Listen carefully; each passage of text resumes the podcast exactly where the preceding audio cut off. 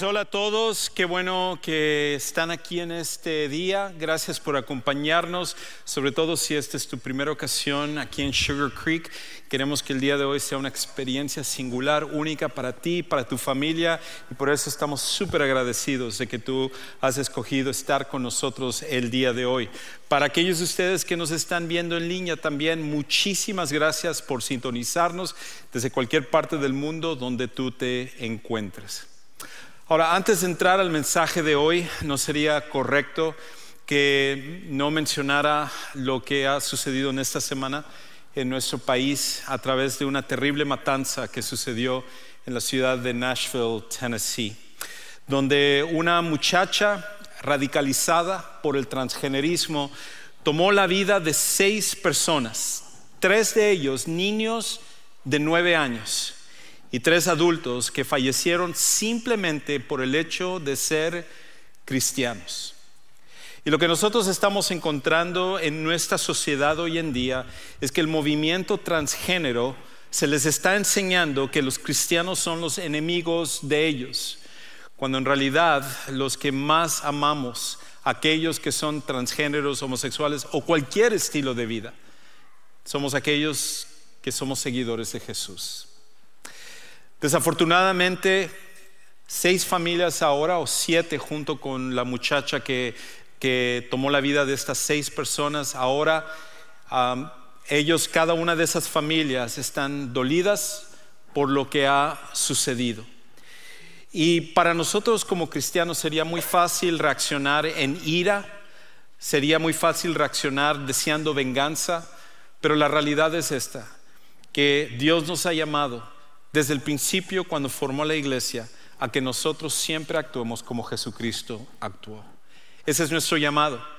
Y por eso en este día queremos tomar un momento para orar por cada una de esas familias y también orar por nuestra nación, para que esta situación que está pasando y que poco a poco está empezando a aumentar, ya no siga dividiendo políticamente a las personas, sino que podamos ver que hay un problema en el, cual los cristianos jugamos un papel importante en traer la solución y no ser parte del problema. Así que te invito a que ores conmigo. Padre Celestial, queremos poner en tus manos a cada una de estas siete familias que han sido afectadas directamente por esta matanza que se llevó a cabo. Señor, nosotros vivimos en una sociedad donde tu Hijo Jesús nos advirtió que cada vez más los cristianos nos veríamos como los enemigos y que todo mundo buscaría atacarnos simplemente por el hecho de seguir a Jesús. Ayúdanos a que como la iglesia primitiva lo hizo y como la iglesia lo ha hecho a través del tiempo, que nosotros podamos seguir fuerte y adelante, mostrando el amor de Jesús hasta aquellos que puedan ser nuestros enemigos. Y queremos, Señor, que tú des fortaleza y paz a cada una de estas familias, les ayudes a encontrar lo que es la fortaleza que ellos necesitan y que solamente puede estar en ti. Pedimos por sanidad para nuestra nación y para el mundo, para que estas agendas políticas y globalistas que están tratando de manipular las cosas, que tú puedas poner un alto a ello y que tú puedas llevar a este mundo a un sometimiento para buscar a Jesucristo, que es el único que merece la honra y la gloria. Y es en el nombre de Él que oramos. Amén. Pues el día de hoy estamos terminando con esta serie donde estamos explorando una parte de la Biblia que normalmente la gente tiende a saltarse, que es una sección que se llama los profetas menores. Y la razón por la cual mucha gente tiende a ignorar esta parte de la Biblia es porque el mensaje de los profetas menores tiende a ser a veces un poquito confuso y un poco complicado de entender, pero como hemos estado viendo durante las últimas tres semanas, ellos tuvieron un mensaje importante para nosotros hoy en día. Y hoy vamos a terminar con el último de estos libros. Los profetas menores, eh, aunque nosotros lo hemos titulado de esa manera, no significa que su mensaje era menor o que era menos importante. Simplemente es una referencia al hecho de que esos libros son más pequeños en comparación de otros libros de profecía. Y hoy lo que quiero que hagamos es que nos enfoquemos sobre esta idea de la vida selfie, la vida selfie. Creo que, es que el término selfie, de alguna manera, captura muy bien la situación que está pasando en nuestra sociedad y en el mundo actualmente. Todos sabemos lo que es un selfie. Selfie es simplemente un autorretrato que uno se toma en un dispositivo digital. Y los selfies han revolucionado nuestro mundo. A raíz de ello eh, han salido de ahí de los selfies cosas como los palos selfies que ahora la gente usa o por ejemplo los controles remotos, o los, los, dronos que ahora van y, te, y son, toman fotos selfie también. Y toda una industria ahora viene por los selfies. Y es interesante que esta palabra que apenas entró a nuestro idioma en el 2002 ha causado tantos estragos en la manera como vivimos hoy en día. Ahora, personalmente no tengo nada contra los, los selfies. A veces es pues la cosa más conveniente cuando uno está solo y no tiene otra persona que le pueda tomar una foto. Es muy, muy conveniente hacer eso. Pero creo que hay algo atrás de los selfies que sí es lo que me preocupa. Los selfies son un síntoma de un problema más grande que está pasando en nuestra sociedad. Porque ahora lo que nosotros hemos hecho es normalizado una conducta que no está bien. Por ejemplo, ¿cuántas personas ahora, dentro de su rutina normal, cuando se levantan ahora, después de eh, cepillarse los dientes, de bañarse, de vestirse, automáticamente toman su cámara y se toman 10 a 20 fotos, filtros, diferentes poses para escoger la mejor foto y ponerlo en sus redes sociales para comenzar el día? ¿Cuántas veces tienes que tomarle una foto a todas las comidas que tú tienes en tu vida, las cosas que compras, los lugares a los cuales vas, las personas con las que estás. Tal parece que nuestra sociedad nos está empujando a tratar de poner nuestra vida en línea para que nosotros nos sintamos validados por otras personas. Y es ahí cuando entonces se convierte en un problema.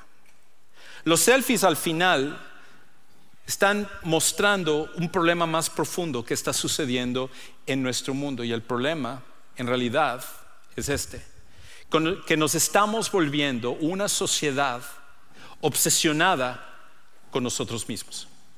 Nos estamos volviendo una sociedad obsesionada con nosotros mismos. Todo a nuestro alrededor se nos está enseñando que solamente nosotros importamos que solamente nosotros al final valemos, que todo el mundo se centra alrededor de nosotros. Y eso no es solamente mi opinión. Estudio tras estudio está mostrando que esto se está dando, esta forma de pensar en individuos en todo el mundo. Un, un, estudio reciente que se llevó a cabo en una prestigiosa revista de psicología en Estados Unidos que se llama Psychological Science ellos analizaron que personas en todo el mundo se están volviendo más individualistas, obsesionadas sobre ellas mismas y con un crecimiento en narcisismo. Además de que están aislándose de otras personas. Y cuando tú juntas todas esas cosas, lo que estás haciendo es creando una receta para el desastre como lo que está pasando en nuestros tiempos. Y lo que hace nuestra sociedad es que normaliza el egoísmo y el centrarse sobre sí mismos como algo perfectamente normal. Un ejemplo de ello es algo que quizás tú has estado siguiendo en las noticias, una noticia súper importante que ha revolucionado el mundo, que es la separación de Shakira y de Gerard Piqué.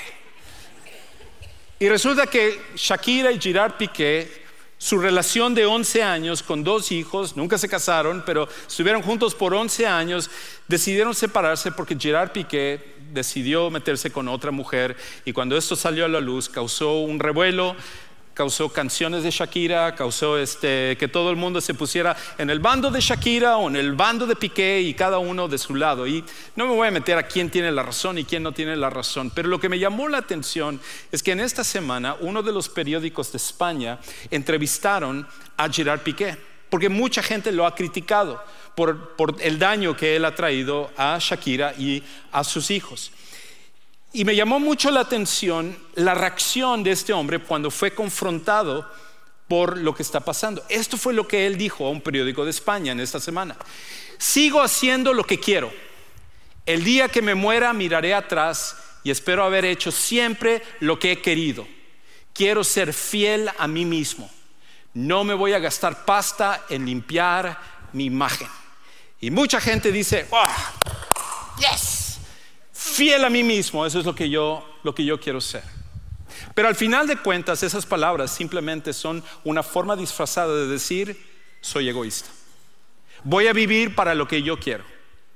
¿Qué importa los dos hijos de Shakira y de Piqué, que son las víctimas directas de las malas decisiones de ellos dos? Porque cuando tú eres egoísta, al final lo que tú estás pensando es en ti mismo. Y eso es algo que nuestra sociedad aplaude. Eso es algo que nuestra sociedad está motivando que nos está empujando a normalizar como algo que está bien en tu vida y en mi vida. Pero esto es lo que nosotros necesitamos entender. Que si en alguna ocasión hubo un grupo que fue llamado no para vivir para sí mismos, sino vivir para otras personas, esa fue la iglesia. Porque nuestro fundador, el Señor Jesucristo, dijo esto cuando Él resumió su misión. Él dijo que Él no vino para ser servido, sino para servir y dar su vida en rescate por muchos. Si nosotros somos seguidores de Jesús, nosotros no podemos entonces vivir de esa manera. Por eso, más preocupante que una sociedad que está obsesionada consigo mismo, como es algo que a, mí en lo personal podría hablar mucho acerca de eso, pero lo más preocupante para mí es esto. Un problema más grande que la sociedad obsesionada consigo mismo es esto. Que una sociedad obsesionada consigo mismo no es tan malo como un cristianismo obsesionado consigo mismo. Una sociedad obsesionada consigo mismo no es tan malo como un cristianismo obsesionado consigo mismo. En otras palabras, nosotros podemos, como seguidores de Jesús, caer en el mismo error que los demás. Nosotros también podemos creer que somos los más importantes y podemos vivir solo para lo que nos importa a nosotros. Y, al final de cuentas pensar que Dios solo nos ama a nosotros, que nosotros somos sus favoritos y al final que todo el mundo se vaya al demonio. Porque lo único que importa somos nosotros. Pero la realidad es que tú y yo no hemos sido llamados como seguidores de Jesús a vivir un cristianismo egoísta o a vivir una vida selfie como nosotros al ser seguidores de Jesús. Es por eso que hoy vamos a ver el libro quizás más conocido de todos los profetas menores, que es el libro de Jonás. Y en el libro de Jonás lo que vamos a ver en realidad es una advertencia de que si nosotros decidimos vivir una vida selfie, una vida egoísta, que al final de cuentas lo que vamos a terminar viendo es que nunca cumpliremos con la misión que Dios tiene para nuestras vidas. Así que parte de lo que vamos a, ver dentro de Jonás y el ejemplo que él nos deja, en realidad la advertencia que él nos deja es lo siguiente, que cuando nuestro corazón no se quebranta por los demás, viviremos rompiendo el corazón de los demás. Cuando nuestro corazón no se quebranta por la gente que está a nuestro alrededor que no conoce de Dios, entonces lo que va a terminar pasando es que vamos a vivir para nosotros mismos y gente que vive para sí misma, lo único que hace es romper el corazón de todos los demás. Jonás vivía en un tiempo en donde el pueblo de Israel pensaba que ellos eran los favoritos de Dios y que a Dios no le importaba ninguna otra persona en el mundo, ninguna otra nación. Y Jonás, siendo el profeta, en vez de corregir esa forma equivocada de pensar, lo que él hizo fue adoptar esa forma de pensar. A Jonás, pues no le importaba para nada otras naciones. Y cuando se trataba acerca de los asirios y la capital Nínive, él les odiaba. No, no podía verlos en pintura. Es más, si en algún momento Dios hubiera castigado a los de Nínive y a Siria, él hubiera visto como un triunfo para la nación de Israel. Y la realidad es esta, que él tenía buenas razones para pensar de esa manera. Los asirios han sido quizás la civilización de la antigüedad más salvaje que ha existido. La forma en la cual ellos trataron a sus enemigos no tiene comparación con ninguna otra civilización de la antigüedad. uno de los, por ejemplo, reyes de los asirios ah, era un hombre que se llamaba Salmanasar III. Y Salmanasar III, en una ocasión, cuando conquistó una ciudad enemiga, lo que hizo fue mandar a cortar la cabeza de todos los enemigos que él había matado y formó una pirámide justo enfrente de las puertas de la ciudad de las cabezas cortadas de todos sus enemigos. Los asirios se jactaban de la crueldad con la cual ellos se manejaban del barbarismo con el cual trataban a las personas para infundir temor hacia sus enemigos. Por esa razón ellos con frecuencia hacían cosas como empalar a las personas estando vivas, quemarlas, desollarlas, destriparlas y hacer todo tipo de barbaridades con la finalidad de crear un temor hacia todos aquellos que se le oponían. Y los arqueólogos han podido constatar que esto es así. Por ejemplo, aquí hay dos imágenes que han sido encontradas de los asirios.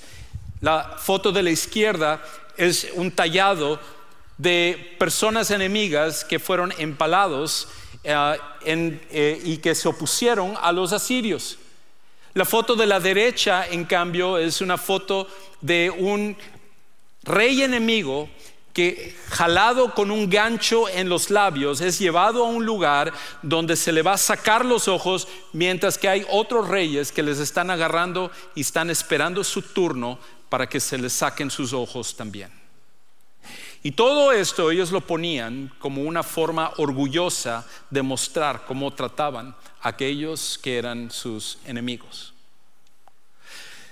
Entonces imagínate cómo se sentiría Jonás y su sorpresa cuando un día Dios le habla y le dice esto. Escucha lo que dice en Jonás capítulo 1 versículos 1 y 2. Dice, la palabra del Señor vino a Jonás, hijo de, de Amitai. Levántate, ve a Nínive, la gran ciudad, y proclama contra ella, porque su maldad ha subido hasta mí. Ahora, implícito en las palabras de Dios es el de decir, Jonás, ve y predícales a esta gente. Ay, por cierto, tengo el propósito de que voy a mostrarles misericordia y les voy a perdonar. ¿Cómo te sentirías tú si tú estuvieras en los zapatos de Jonás? Todo el mundo hubiera esperado, especialmente los lectores originales hebreos, hubieran esperado que la siguiente frase en este libro de Jonás hubiera sido, y Jonás se levantó y fue a Nínive, o Jonás obedeció a Dios. Pero tú conoces la historia, eso no es lo que sucede. Eh, de hecho, esto es lo que, lo que pasa. Versículo 3. Jonás se levantó, pero para huir a Tarsis, lejos de la presencia del Señor. Y uno, y uno tiene que decir, ¿cómo? ¿Cómo que Jonás huyó? Estamos hablando del profeta de Dios. Estamos hablando del hombre más cercano a Dios. Este era el vocero de Dios, era la persona a la cual Dios le hablaba para poder comunicar lo que él quería para la nación de Israel. Y el problema de Jonás, de hecho, es el mismo problema que tú y yo muchas veces tenemos. Es un problema que no siempre es tan obvio, pero en realidad es sencillo, y es esto, que el egoísmo hace que nuestro corazón huya de Dios antes que nuestros pies. El egoísmo hace que nuestro corazón huya de Dios antes de nuestros pies. Ese es el problema que Jonás estaba teniendo. Su corazón ya se había desconectado del de Dios. Seguía escuchando de Dios, seguía siendo el profeta, lo que superficialmente parecía que él estaba completamente bien, pero en algún momento su corazón se había desconectado de Dios. Quizás había sido su odio hacia la gente de Nínive, que lo había endurecido tanto. Pero Dios que tenía un corazón compasivo y de misericordia para los de Nínive, en cambio, estaba completamente desconectado del corazón de su profeta. Y por esa razón uno tiene que tener cuidado. De hecho, ese es el problema que tú y yo tenemos. Porque nosotros podemos, de hecho, estar aquí físicamente en este lugar, podemos estar conectados a este mensaje y estamos físicamente aquí, pero nuestro corazón está lejos. Estamos aquí y, y repetimos las palabras de la música, pero nuestro corazón ya no está apasionado por Dios. No estamos nosotros alabando al Dios que cada gota de sangre que tenemos en nuestro cuerpo es un regalo de Dios. Estamos acá y pero en realidad no estamos queriendo escuchar la palabra de Dios, no queremos convivir con otra gente que está siguiendo de Jesús. ¿Por qué? Porque nuestro corazón ya se ha desconectado de Dios. Y cuando nosotros nos desconectamos de Dios, entonces nuestros pies tarde o temprano van a huir. Y ese es el peligro que tú y yo corremos. Que quizás en este momento estás aquí, pero tarde o temprano tú te vas a ir siguiendo a tu corazón que ya se desconectó de Dios. Pero la historia continúa. Jonás decide que él va a tratar de huir de Dios. Así como un niño de cinco años trata de huir de su casa yendo al patio de atrás. Es imposible de hacer. Y entonces Jonás decide que él va a ir al puerto más cercano y tomar una embarcación eh, para huir de Dios. Y así que él emprende eh, su jornada hacia una ciudad que se llama Jope. Y ahí él agarra y se y se monta en la primera embarcación que él encuentra que se le va a llevar a la ciudad de Tarsis, lejos, lo más lejos de Nínive, para así no cumplir con lo que Dios le había dicho. Y la contradicción acá, y lo que siempre termina pasando, es que cuando nosotros tratamos de huir de Dios, hacemos cosas tan contradictorias que ni siquiera tienen lógica. Porque Jonás agarra y él se monta en un barco lleno de marineros paganos. Y, él, y hasta cierto punto lo que está pasando es esto. Jonás está pensando, yo jamás voy a ir con esos asirios paganos, así que me voy a subir a este barco con marineros paganos. O sea, es la contradicción total. Pero es lo que sucede cuando tratamos de huir de Dios. Hacemos cosas que no tienen el menor sentido. Y Jonás se monta sobre este barco, se va a la parte más baja del barco y se duerme. Y es interesante que cuatro veces en los primeros dos capítulos de Jonás habla acerca de que Jonás está descendiendo, va para abajo, para abajo, para abajo. Y creo que el autor en realidad está diciendo que no es solamente que está descendiendo físicamente, sino que está descendiendo espiritualmente. De que cuando él está dormido, no es solamente que está dormido físicamente hablando, sino que Jonás está dormido espiritualmente hablando. Pero lo increíble de Dios, de un Dios soberano, es que Él va a llevar a cabo su voluntad, sea que nosotros cooperemos o no. Y ese Dios manda una tormenta, no solo por Jonás, sino por los marineros paganos y por la gente de Nínive que necesita escuchar el mensaje de Jonás. Y aquí esta embarcación poco a poco empieza a hacer estragos, de manera que la gente que está, los marineros que están en el barco se dan cuenta que esta no es una tormenta normal. Hay algo atrás de esta tormenta y poco a poco la tormenta convierte a marineros paganos en hombres temerosos de Dios. Todos ellos hacen todo lo posible para trabajar y salvar la embarcación, excepto Jonás que está dormido. Todos ellos están preocupados por la vida de los demás, excepto Jonás que está dormido. Todos ellos están orando a su Dios, excepto Jonás, que está dormido. Y la razón por la cual Jonás estaba actuando así es, algo muy sencillo. Porque cuando nos desconectamos de Dios, despreciamos a los demás. Cuando nos desconectamos de Dios, la siguiente cosa que pasa es que empezamos a despreciar a los demás. No nos importan las demás personas. Y eso es lo que sucedía con él. A Jonás no le importaba si esta gente vivía, moría, si conocía al verdadero Dios o no conocía al verdadero Dios. A él no le importaba qué es lo que les pudiera pasar a esta gente que estaban junto con él. Eso es lo que nos puede pasar a nosotros. Nosotros muchas veces podemos trabajar en un lugar y no nos importa si nuestros compañeros de trabajo conocen de Jesús o no. Nosotros podemos ir a la escuela sin que nos importe si nuestros compañeros de escuela conocen de Jesús o no. Podemos vivir en un vecindario y no nos interesa si nuestros vecinos han conocido a Jesús y están listos para la eternidad o no, igual que Jonás. Entonces el capitán de la embarcación, él encuentra a Jonás dormido. Y este hombre tiene más fe en el Dios de Jonás que el mismo profeta Jonás. Porque lo confronta. Y cuando lo confronta, le dice esto. Escucha cómo él, él le dice. El capitán, eh, Jonás 1.6, se le acercó y le dijo, ¿Cómo es que estás durmiendo? Levántate, invoca a tu Dios. Quizás tu Dios ah, piense en nosotros y no pereceremos. Aquí está el, capitán pagano que no conoce de Jehová Dios y él tiene más fe en el Dios de Jonás que Jonás. Y entonces Jonás se levanta y Dios revela a estos marineros paganos que es Jonás el culpable de todo lo que está pasando. Empiezan a, preguntarle, ¿quién es? ¿Qué es lo que él hace? Y, Jonás responde esto, escucha cómo él lo dice en el versículo 9. Él le respondió, soy hebreo y temo al Señor Dios del cielo que hizo el mar y la tierra. Y ahí es cuando nos damos cuenta de quién es Jonás. Es un comediante cristiano. Porque está diciendo, temo al Señor Dios mientras estoy huyendo de él. Y dice, hoy, por cierto, sirvo al Señor, que es el creador del mar, que es el que está en control de la tormenta que nos, ahorita nos está abatallando.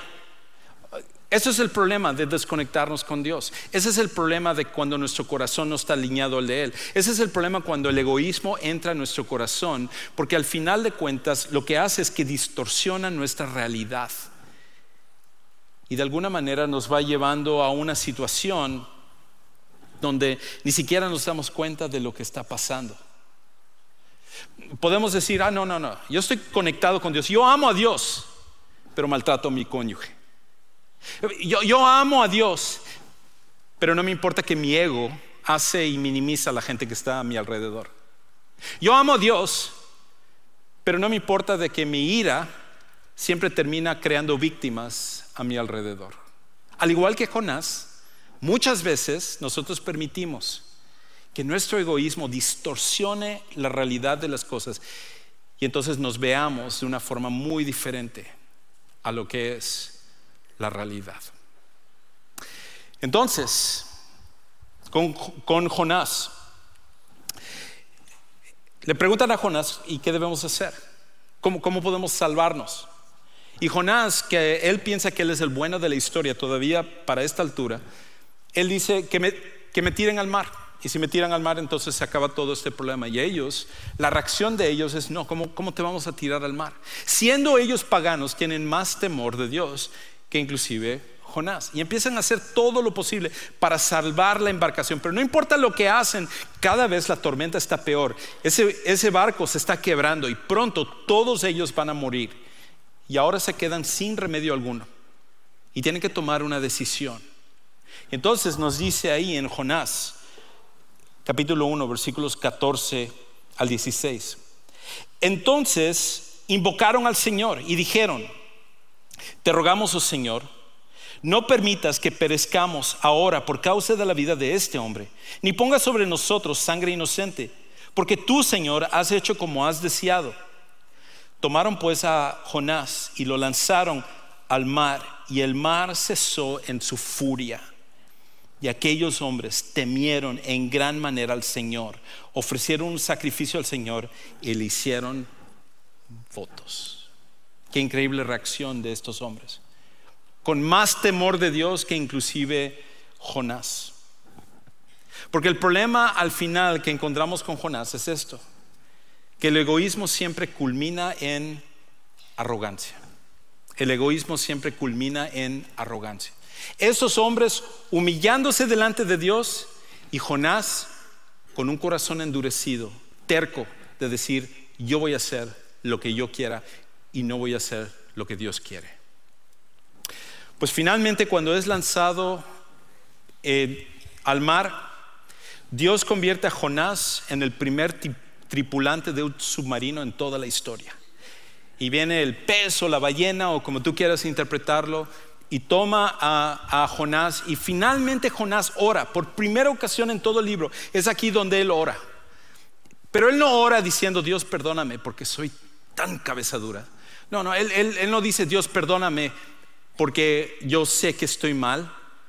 Dios cambia mi corazón para que yo sea más como... No, no, no. Él, él dice esto. Señor, ahora sí, mira, te juro Dios, te juro, sálvame y ahora sí voy a hacer lo que tú quieras. Y Dios en su misericordia, increíblemente, lo salva a través del pez. El pez es la salvación de Jonás y lo lleva de regreso al punto donde él había partido. Y entonces cuando llega ya, la, Biblia describe cómo Dios cumple con la petición de Jonás. Uh, dice en, en el capítulo 2, versículo 10, entonces el Señor dio orden al pez y éste vomitó a Jonás en la tierra firme. ¿Quién dice que no hay humor en la Biblia? Ahora, claro, a Jonás no le, ha de haber parecido muy chistoso que el pez lo vomitó. Pero aquí está Jonás, de regreso, en, el punto de partida, y entonces él le dice a, a, Dios, o más bien Dios le habla a él y dice, Jonás, ve nuevamente hacia Nínive, tal como le había dicho al principio. Y esta vez Jonás emprende el viaje. Y él entonces va hacia, hacia Nínive, y cuando él llega a Nínive, le toma tres días caminarlo, porque es una ciudad grande, y durante ese trayecto, él da un mensaje inspiracional que toca el corazón de la gente.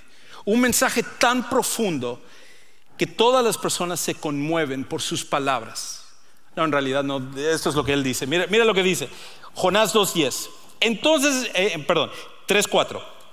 Dentro de 40 días, este es el gran mensaje de Jonás, dentro de 40 días, Nínive será arrasada Jonás no dice quién lo va a arrasar, no dice cómo lo pueden impedir o qué, cómo ellos deben de reaccionar, no dice nada de eso, porque la arrogancia sigue controlando el corazón de Jonás. A él no le interesa que esta gente se arrepienta, él lo que quiere es que ellos se mueran. Pero eso es lo que hace la arrogancia. La arrogancia es un filtro o es un lente que distorsiona nuestra forma de ver la realidad de la vida. Me, recuerda una historia que leí de una señora de 67 años, que ella estaba teniendo problemas en su ojo derecho con, que estaba viendo de forma borrosa. Y entonces eh, su doctor le programó una operación para, para operarle las cataratas. Y entonces cuando llegó ahí a la cirugía, el día de la cirugía, le, anestesiaron, todo estaba dormida y todo. Y entonces cuando el doctor empezó a operar sobre su ojo, se dio cuenta que el problema no eran cataratas. El problema era una masa azul que ella tenía en su ojo derecho. Y la masa azul, cuando el doctor empezó a ver qué era, resulta que eran 27 lentes de contacto que estaban uno encima del otro. Se los había puesto, lo perdía y luego se ponía otro. Y se fue formando esa capa. Y fue formando una masa que distorsionaba su forma de ver. Eso es lo que es la arrogancia sobre nuestro corazón.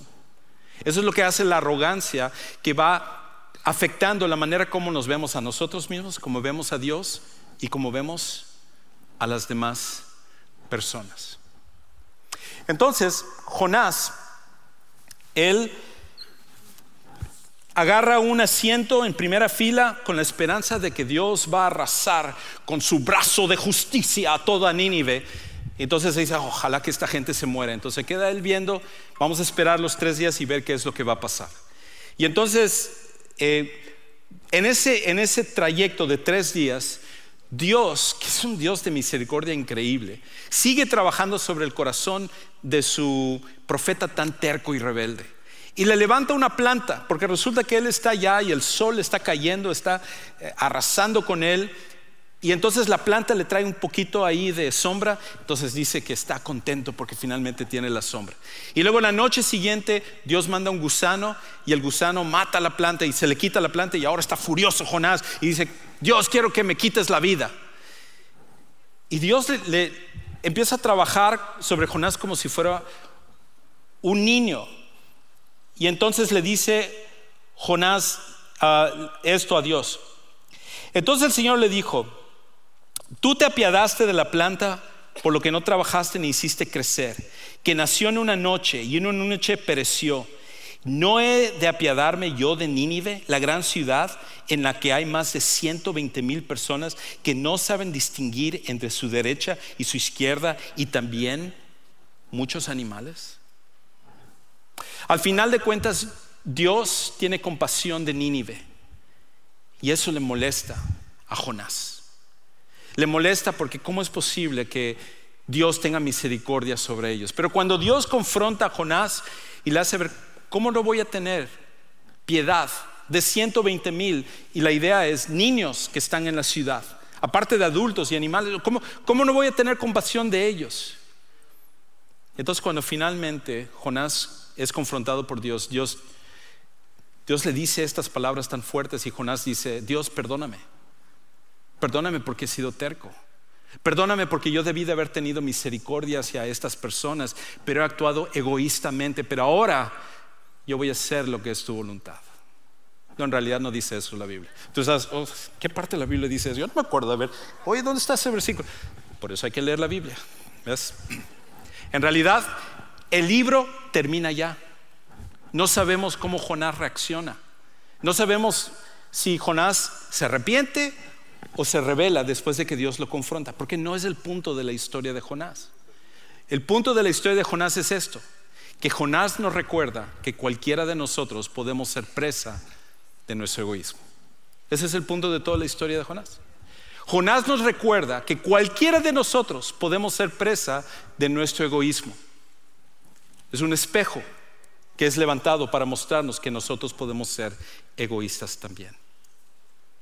Entonces, la pregunta que nosotros tenemos que hacernos es esto. ¿Qué podemos hacer para evitar la trampa de la vida selfie? ¿Qué podemos hacer para evitar la trampa de una vida egoísta?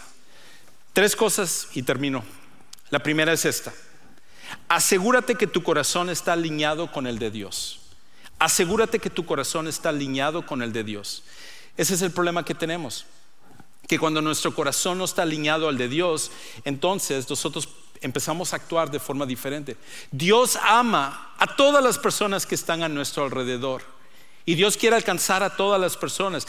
Y muchas veces usarnos a nosotros como usó a alguien en tu vida para que tú vinieras a conocerle. Pero cuando nuestro corazón no está alineado al de Él, es cuando nosotros nos empezamos a desviar. Lo segundo es esto. Permite que Dios sustituya tu egoísmo por amor. Permite que Dios sustituya tu egoísmo por amor. Por esa razón, cuando a Jesús le preguntaron cuál era el mandamiento más grande, Jesús dijo, el mandamiento más grande es amar a Dios con todo tu ser. Y por cierto, está conectado al segundo, que es amarás a tu prójimo como a ti mismo. Las dos van de la mano. No puedes hacer uno sin hacer el otro. Y, y lo que nosotros estamos llamados a hacer es amar, inclusive a nuestros enemigos. Y lo tercero y lo último es esto. Demuestra tu amor por Jesús con actos tangibles hacia los demás. En otras palabras, no podemos realmente decir que amamos a alguien si no lo mostramos. Hay uh, una pareja de nuestra iglesia, y con esta historia termino, hay una pareja de nuestra iglesia, se llaman Rubén y María. Y ellos hace algún tiempo tuvieron unos vecinos que se mudaron a, su, a su área, a su comunidad. Y ellos trataron de hacer una amistad con estos vecinos, pero los vecinos no querían relacionarse con nadie en el vecindario. Entonces Rubén y María lo que hicieron fue orar por, ellos. Y entonces un día el, perro de, esta familia se perdió y Rubén pudo salir y ayudarles para encontrar a su perro.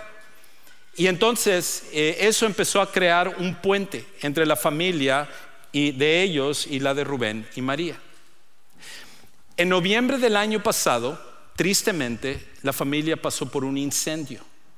Eh, de hecho, la esposa estaba en la casa cuando se les incendió la casa y ella trató de apagar el fuego con sus manos y sus pies y se quemó en el proceso. Tuvieron que hospitalizarla a ella, hospitalizar a la familia por, exceso de humo y varias cosas. Y lo que ellos no sabían es que la familia ya habían estado experimentando muchos problemas, problemas de salud, porque la señora estaba sufriendo de cáncer y problemas domésticos en su matrimonio y muchas cosas. Y ahora esto, un incendio y perder la casa, era una situación aún más terrible. Pues Rubén y María lo que hicieron fue reunir a varias personas de nuestra iglesia, un ministerio que se llama eh, em, Sugar Creek ah, o Español on Mission, perdón, Español on Mission, y ellos contactaron a nuestro departamento de misiones para buscar maneras de poder reparar la casa de esta familia y ministrar a esta familia. Y así lo hicieron. Se empezaron a reunir para orar por ellos y fueron, limpiaron la casa, empezaron a reparar la casa los fines de semana cuando venían de su trabajo y todo. En un momento libre iban y le reparaban la casa a esta, a esta familia. Y un día la familia regresó. Y cuando regresó la esposa se dio cuenta que su casa ya estaba limpia y que alguien la estaba reparando y quedó muy impactada. Y Rubén, que la vio que llegó en ese momento, salió y le invitó a ir a su casa. Y en ese momento en su casa, ese grupo de Sugar Creek estaban ahí reunidos para orar por esta familia. Y cuando ella entró a la casa, escuchó su nombre, que todos esos extraños estaban orando por nombre, por ella y por toda la familia. ¿Y saben lo que sucedió? En ese momento recibió a Jesucristo como su Salvador personal. Qué increíble, ¿no? Qué increíble. Y no solo eso, el esposo que había sido cristiano pero se había alejado de su fe, regresó a su fe. A raíz de eso, se han conectado a Sugar Creek. Asisten a uno de los servicios en inglés. No han faltado un domingo. De hecho, hablé con ella hace unas semanas porque tristemente la han detectado no solamente que está ahora batallando con cáncer, sino ahora con enfisema también y varias cosas. Entonces le llamé para tratar de alentarla, pero en su llamada me alentó a mí. Ella me dijo esto, no importa lo que yo esté pasando, al final yo sé que Dios me ama porque Dios me mostró su amor a través de la gente de Sugar Creek.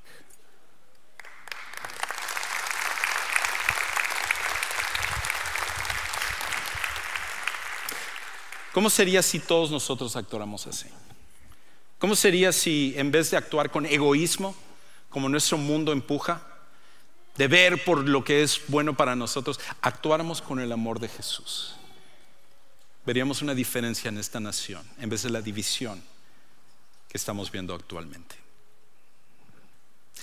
Todo eso comienza cuando venimos a conocer a Jesús como nuestro Salvador personal.